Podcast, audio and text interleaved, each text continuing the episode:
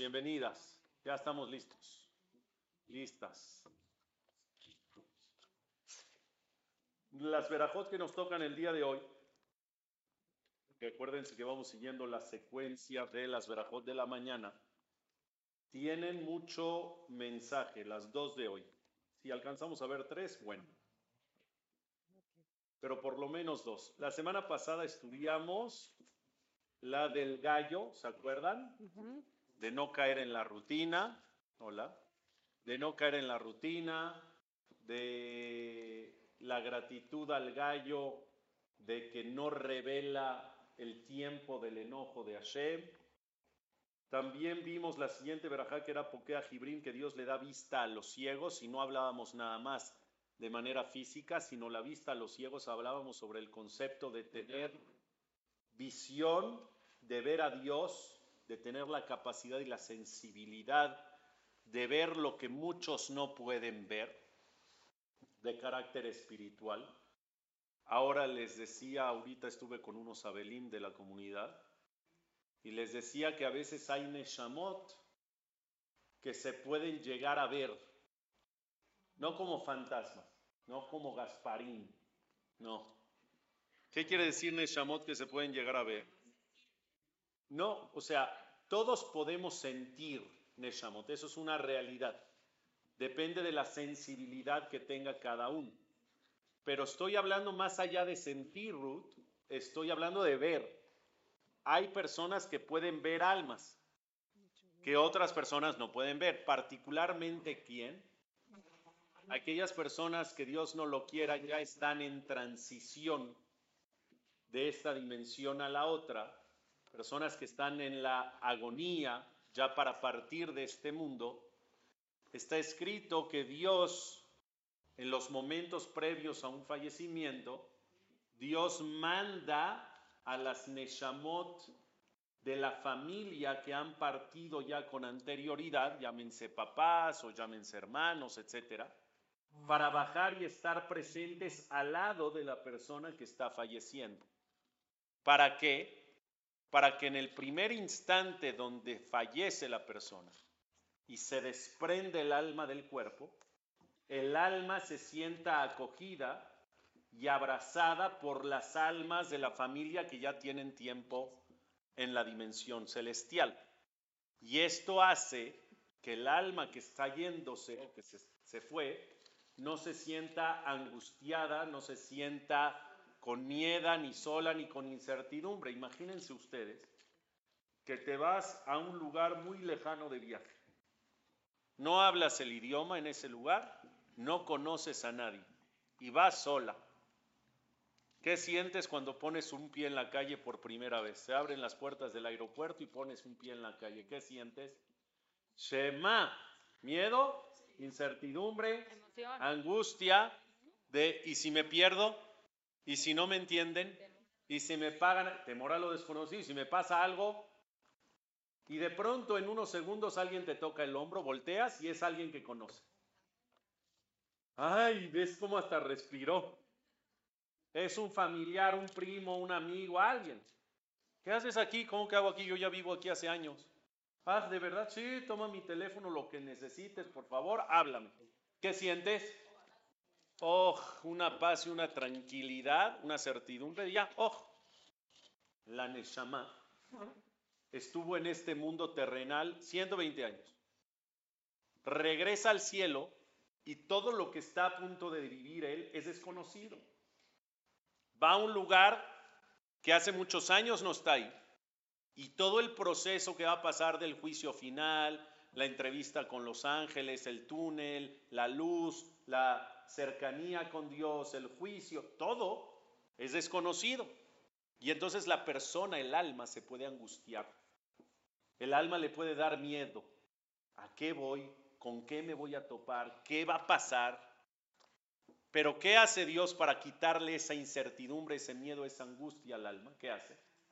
Manda a las almas que ya pasaron por eso, que ya están allá. Las manda aquí a la tierra para que en el instante que el alma se desprenda del cuerpo, se rodea de quién? De las almas que él conoció acá en la tierra, Y está escrito en el Zohar Akadosh que estas almas de, las, de, los, de la familia que ya partieron con anterioridad se acercan con la que está llegando y le dicen, vas a pasar todo un proceso, pero no te preocupes. Todo lo que vayas a pasar en el proceso, lo vas a pasar junto con nosotros. Lo toman de la mano y no lo sueltan en todo momento. El proceso lo llevan acompañados en todo momento y eso le da al alma que mucha tranquilidad. ¿Por qué les digo esto? Porque la Neshama antes de partir se intensifica mucho, se llena de luz y se llena de sensibilidad. Y las almas en ese momento, no todas, pero sí muchas, pueden llegar a tener la capacidad de ver las almas que ya bajaron a esperarlo para recibir. Me tocó estar despidiendo a un señor que me pidieron la familia que vaya a rezarle. Ya estaba en agonía en los últimos instantes. Y entonces, gracias a Dios, llegué safe en home. Llegué safe en home. Porque yo tenía algo y dije, no puede ser después, jajam, vuele o no lo alcanza. O no lo alcanza. Pues dejé todo lo que tenía que hacer y me fui directo. Y estaba consciente, estaba lúcido, estaba despierto, pero ya estaba muy malito. Y yo estoy rezando el Shema, el Vidui, los salmos, todo lo que se tiene que hacer en esa última despedida. Y recuerdo perfectamente que estaba el doctor del Señor al lado de mí y toda la familia. Y el doctor no judío.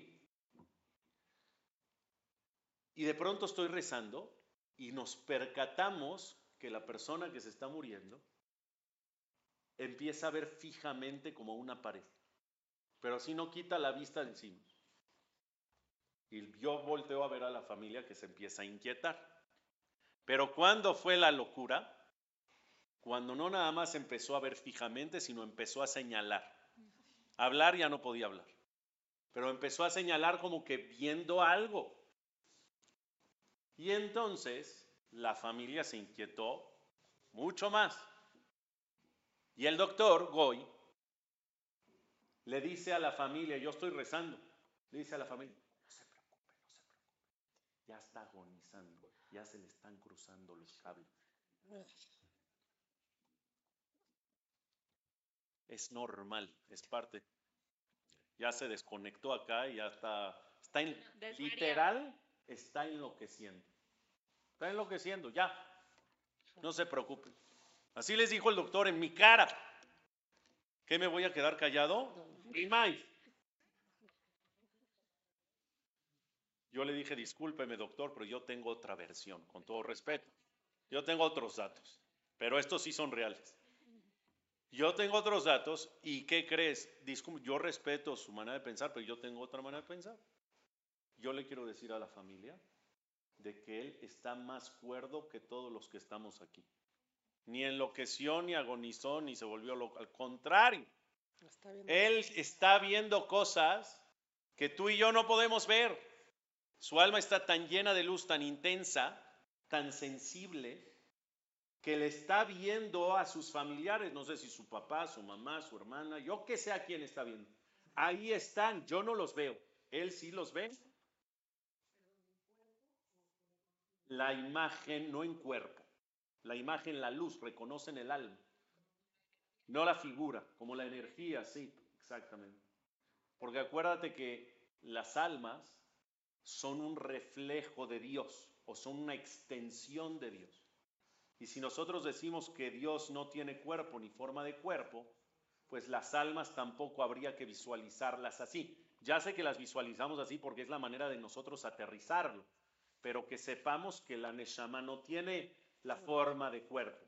¿Está bien? Es abstracto, es una energía, llamémosle una luz, pero que la pueden ver, que se puede ver.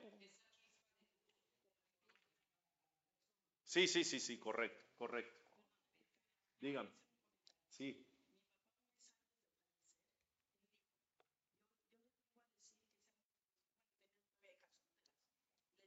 Les quiero decir que se hagan responsables de, de, sus hermanas que las hacen. Y de veras, al mes falleció. Sí, sí. Eso es, Porque él sintió sí, sí, sí. Eso es otra cosa, pero que está escrita. Déjame te digo que la Gemara dice, el Talmud dice que hay Neshamot, no todas, pero hay almas que pueden llegar a presentir hasta 30 días antes su fallecimiento. No saben a, cie- a ciencia cierta que ya se van, pero sí presienten y por eso a veces tienen comentarios que a lo mejor en el momento no les tomas mucho eh, importancia, no le das mucha importancia, pero ya después en retroactiva dices, ah, es que seguramente ya sentía, ya, ya sabía y por eso dijo aquello, etcétera. Bueno,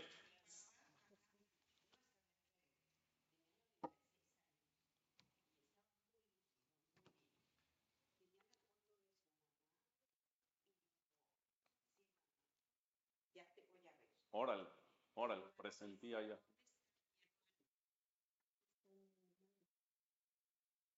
Ya había fallecido el hermano. Ahí está, ahí está. Sí, falleció. Sí, porque logran, logran ver, porque las almas ya lo empiezan a esperar aquí. No lo esperan arriba porque en ese trayecto de aquí arriba el alma se angustia. Entonces, para que no se angustien ni en el trayecto, manda Dios a las almas aquí abajo, para que en el primer segundo que salió el alma del cuerpo, se tope con quién? Con su familia que ya está allá arriba, lo abrazan, lo toman de la mano y le dicen, de aquí, de tu lado, no nos movemos un solo instante. Eso es otra de las versiones de lo que quiere decir Pokea Jibrim. Pokea Jibrim, que Dios le da vista a los ciegos. Se refiere que en momentos específicos Dios nos abre la vista y nos quita la ceguera de la parte espiritual y nos da capacidad de, ver de manera más profunda, de manera ilimitada. ¿Estamos? Ahora sí, la verajá del día de hoy. Baruch ata Hashem, bendito tu Dios, Eloquenu melech haolam, nuestro Dios Rey del mundo, Matir Asurim. Traduzco primero. Matir quiere decir liberar. Asurim, presos. Que Dios libera a los presos. ¿Se refiere a los presos que están en la cárcel? No. Porque que Dios libere a los presos de manera injustificada no es bueno. Un preso que necesita estar preso, ¿está padre que lo liberen antes de tiempo? No está padre ni es justo. ¿A qué se refiere? Si queremos darle una explicación práctica, terrenal, directa, superficial, se refiere a que Hashem se encarga de liberar a los presos que están en la cárcel de manera injusta. Dios se encarga de ellos. Tiempo antes, tiempo después, algunos rápido, algunos más tardado, no sabemos las cuentas de Dios. Pero si alguien está preso de manera injusta, que no la merece, que sabemos que existen casos donde por cualquier razón, equivocación, confusión o política o poder o lo que quieras y mandes, metieron preso a alguien que no tenía que estar preso, no te preocupes, Hashem atira suri. Hashem en algún momento va a sacar todo la luz y va a salir libre. ¿Pero creen que de verdad a eso se refiere la verajá? No, la verajá es mucho más profundo. ¿A qué se refiere esta verajá de liberar presos? Escuchen bien. Un preso no puede moverse a donde quiera ni cuando quiera. No tiene libertad de movimiento, ¿correcto? Tiene que estar o esposado o enrejado, solamente algunas horas puede ver la luz, esto, lo otro. No puede moverse libremente, ¿correcto? Eso es un preso. Cuando decimos Hashem Atira Surim es de que nuestras extremidades, nuestros músculos, nuestros ligamentos, todo nuestro organismo, podría estar, Dios no lo quiera, atracado, sin capacidad de movimiento. Sin embargo, Hashem libera a los presos. ¿Qué se refiere? Libera nuestras articulaciones, libera nuestras extremidades, de tal forma que ¿qué? que puedas moverte de manera libre, puedas pararte cuando te quieras parar, puedas acostarte cuando te quieras acostar, puedas caminar lo que quieras caminar. Y eso es libertad o no. Tener esa independencia de ir y venir a donde quieras, cuando quieras, a la hora que quieras y como quieras, ¿es libertad o no? Oh, Hashem Atira Surim. Hashem libera mi cuerpo para tener capacidad de movimiento. Eso para la persona tiene que entender que es una veraja increíble. Dios no lo quiera. Hay personas que están, Dios no lo quiera, postradas en una cama y no pueden moverse. ¿Tienen capacidad de movimiento? No se pueden mover. ¿Qué vida es esa? Es durísimo. Pelatishvi sin comparación un millón de veces. Mi papá se operó, que viva 120 años, se operó la rodilla hace tres semanas. Pero operación de rodilla en forma que le pusieron una prótesis, rodilla de mentiras. Es impresionante. Y cuando empezó las terapias, los primeros días, el doctor le dijo, le voy a enseñar a caminar. ¿Cómo me va a enseñar a caminar? Tengo 74 años, me va a enseñar a caminar, tengo caminando toda mi vida. Y saber, trata de caminar usted solo. No sabía. No podía caminar. Ni con andadera, no podía hacer. No, impresionante. Le dijo el doctor, vamos a enseñarle a caminar. Nos manda mi mamá al chat de la familia por video un video de 30 segundos de mi papá caminando los primeros pasos. No sabes la alegría en el chat. Todos, échale, eres un campeón, qué crack. Y caminó de su cuarto a la cocina un pasillo nada más. Y la fiesta del mundo por porque ya puede caminar, ya es libre. Imagínate sin poder caminar, días que no pudo caminar. ¿Sabes lo que era? A mí me llegó a decir, me dice, ¿para qué me operé? ¿Qué hice? No puedo hacer nada.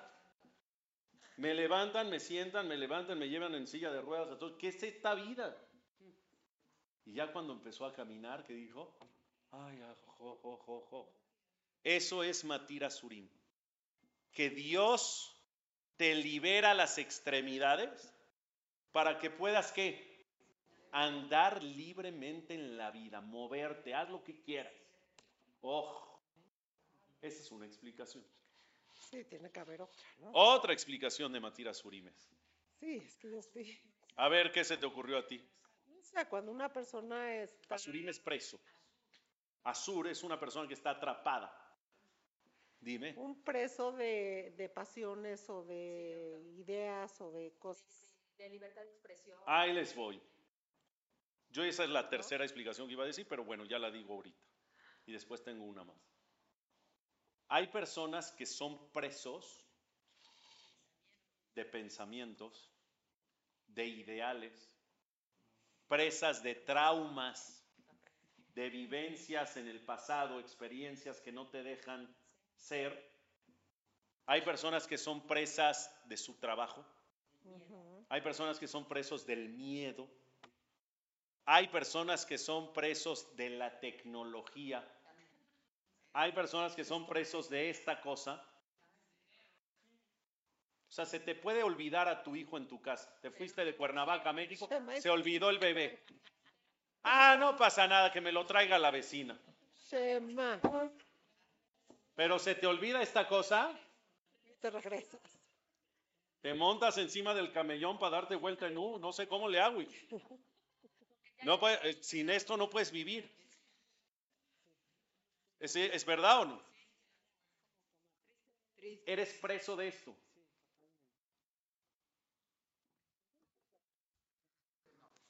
Como no está padre ser preso del trabajo, que por ejemplo hay personas que son presos y esclavos de su trabajo, y su trabajo les quita lo más preciado, que es su familia. Porque si yo le doy más importancia al trabajo que al festival del kinder de mi hijo, que a la actividad de primaria de mi hijo que le van a entregar un reconocimiento por ser el alumno del mes. Pero no voy porque tengo que ir a trabajar. Entonces eres esclavo de tu trabajo. O peor, van y trabajan y se pierden al niño. Está terrible. Y hay presos de vicios, pero repito, hay presos de muchas cosas de la mente, del miedo, de la tecnología, del trabajo. Hay una canción que me encanta de, Franco de Vita.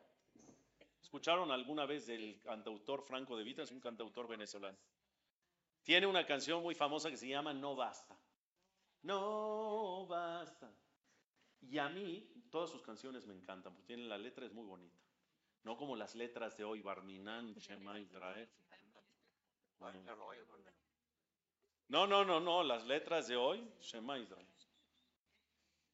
No, letras bonitas, de cariño, de amor, bonito, no de feo, de doble sentido, de morbo, terrible. Pero esa canción dice una frase que cada vez que yo la escuchaba me, me, me, me retorcía dentro algo. Decía, no basta, todo por culpa del maldito trabajo y del tiempo. Yo decía, ¿cómo puede decir del maldito trabajo? ¿El trabajo es maldito o es bendito? ¿Te da de comer? Depende del twist. ¿Le da de comer a la familia? ¿Es tu parnasá? ¿Es maldito? En el contexto de la canción que decía que se perdió de los momentos más preciados de la vida con sus hijos y no le dio tiempo para hablar con sus hijos de cosas importantes, todo por culpa del maldito trabajo. Y entonces yo les voy a decir si el trabajo es maldito o es bendito, si es verajá o si es lo contrario. Cuando el trabajo, Baruch Hashem, te da tu parnasá, pero también te da la flexibilidad para qué? Para disfrutar y dedicarte a lo que más importa, que son tus hijos, y tener tiempo para hablar con ellos, y tener tiempo de solucionar sus problemas, entonces este trabajo es bendito. Pero si descuidas, tanto papá y mamá, ¿eh? porque antes se decía, ah, el papá que se iba a trabajar y que se desentienda de los chavos, para eso está la señora. No, señor. Tanto papá como mamá tienen que estar presentes y tienen que atender las cosas de los niños. Basta de que la señora se va sola a todas las cosas, a ver, hablar con el morepa, a ver si necesita la terapia, si no, todas las evaluaciones de mis hijos yo voy, todas. No, no, ¿cómo van los hombres? Pues muy mal, usted vaya. No, claro, todas las mujeres van a las evaluaciones, todas van, mi esposa va 100%. Lo que les quiero decir es, necesitas estar presente para ellos. Y si tu trabajo te impide eso, no es una veraja ese trabajo, busca otro. y para, O hazle como puedas. para tu pareja también. Eso para tu pareja también. Pero particularmente que los niños que necesitan. ¿Sabes cómo se dice niño en hebreo? Yele. Invierte, ¿cómo se escribe Yele? Yud, Lamed, Dalet. Si tú inviertes las letras de la palabra Yele, acomoda las dif- diferentes que te sale. Otra palabra, Dalí, no. Invierte las diferentes, hija. Dalai Lama, no. Delhi, no. Diferente, diferente. ¿Eh? ¿Y? ¿Qué? Dalai, no. ¿Qué? Leyad. Leyad. Yeled. Leyad son las mismas letras invertidas. ¿Qué es Leyad? No. Leyad en hebreo es al lado. Anil y Yadja, yo estoy al lado de ti. Si tú vas a tener un Yele, es para que estés al lado de él toda la vida a su lado. Si quieres que un Yele salga como tú quieres, necesitas estar presente en su vida. Y muchas personas por el pretexto del trabajo, de que estoy muy ocupado, es que estoy muy ocupado, yo no puedo. Entonces no traigas hijos al mundo. Si vas a estar, y aparte que se lo pierden. Entonces no puedes ser esclavo de las cosas, porque el que es esclavo de las cosas vive ahogado, vive preso, no vive libre. Pero si tú de verdad tienes estas cosas como herramientas para, entonces dejas de ser preso, te ayudan a ciertas cosas, pero tú eres el que decide en la vida. O hay personas que son esclavos de quién, esta es la más importante. Hay personas que son esclavos del dinero, que son esclavos de sus deseos. Conocen personas y ahí tiene que ver con los vicios. ¿Conoces personas que no pueden decir no a algo? Saben que les hace mal, pero no pueden decir no. El deseo, la ansiedad, el vicio. Entonces, ¿esclava de qué? Del vicio. Esclavo de sus deseos, de sus instintos. ¿Por qué?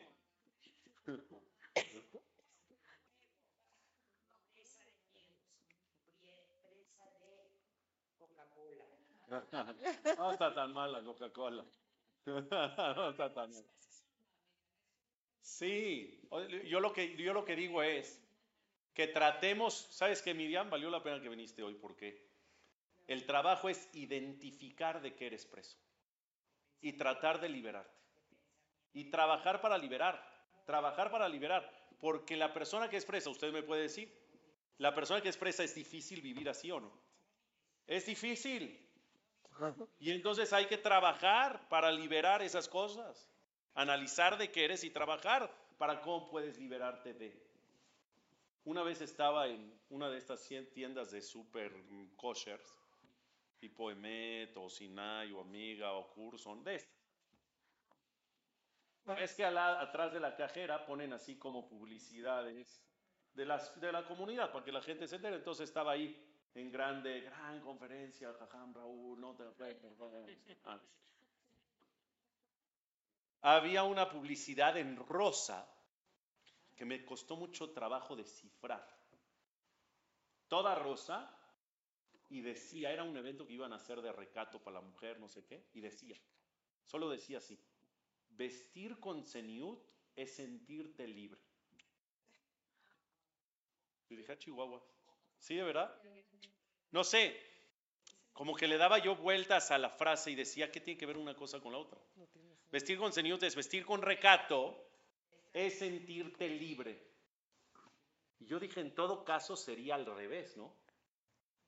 Vestir como yo quiera, con recato, sin recato y enseñar lo que yo quiera, eso es libre. Eso es libre. A mí no me vas a decir cómo me voy a vestir. Libre es vestirte como tú quieras. ¿Sí o no? ¿Cómo dice ahí la vestir con recato es sentirte libre? Y lo que yo creo, lo que yo descifré, que la verdad quien hizo esa publicidad, qué profundidad, hijo de la mañana. Vestir con recato es entender que es lo correcto. En gustos te rompen géneros y te puedes vestir de todos los estilos, de todos los colores, pero con recato. No estoy hablando de faldas, no estoy hablando de pelucas, estoy hablando de vestir con recato. Y cuando estamos vistiendo con recato es una manera de entender que aunque se me antoje mil vestirme de una forma que creo que no está correcto, digo nada más no yo. Eso es libre. Libre es que tú tengas el poder de decisión y que tengas la capacidad, los pantalones de decir no, aunque se me antoje. Eso es una libertad maravillosa. Porque si te dejas manipular por lo que quieres y no por lo que tienes, eres esclava de qué? ¿Eres presa de qué? De tus deseos. Uf, si se enteraría, se me Es que está chiquitita la clase ya. Ok.